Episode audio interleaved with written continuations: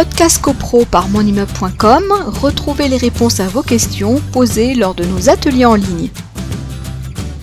Souvent, les gens pensent que le compromis de vente est obligatoirement signé devant notaire, ce qui n'est pas une obligation. Le compromis de vente peut être signé sous sein privé, c'est-à-dire euh, euh, directement euh, entre les parties, vendeurs et acheteurs, ou par l'intermédiaire d'une agence immobilière. Alors, c'est vrai de plus en plus souvent, les gens préfèrent avoir la garantie d'un compromis de vente signé chez un notaire, mais ce n'est pas une obligation. En tout cas, si c'est chez un notaire, on n'imagine pas un notaire euh, accepter que le compromis de vente soit signé sans la remise de ces euh, pièces. Il engagerait sa responsabilité euh, potentielle.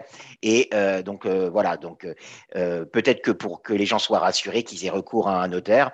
Donc il peut y avoir de toute façon deux notaires Généralement, le, vendeur propose un notaire, mais il faut savoir que l'acquéreur peut également se faire assister par un notaire qui va relire l'acte de son confrère, l'histoire de bien verrouiller, l'opération, mais euh, que tout le monde soit euh, tranquillisé par rapport à ça.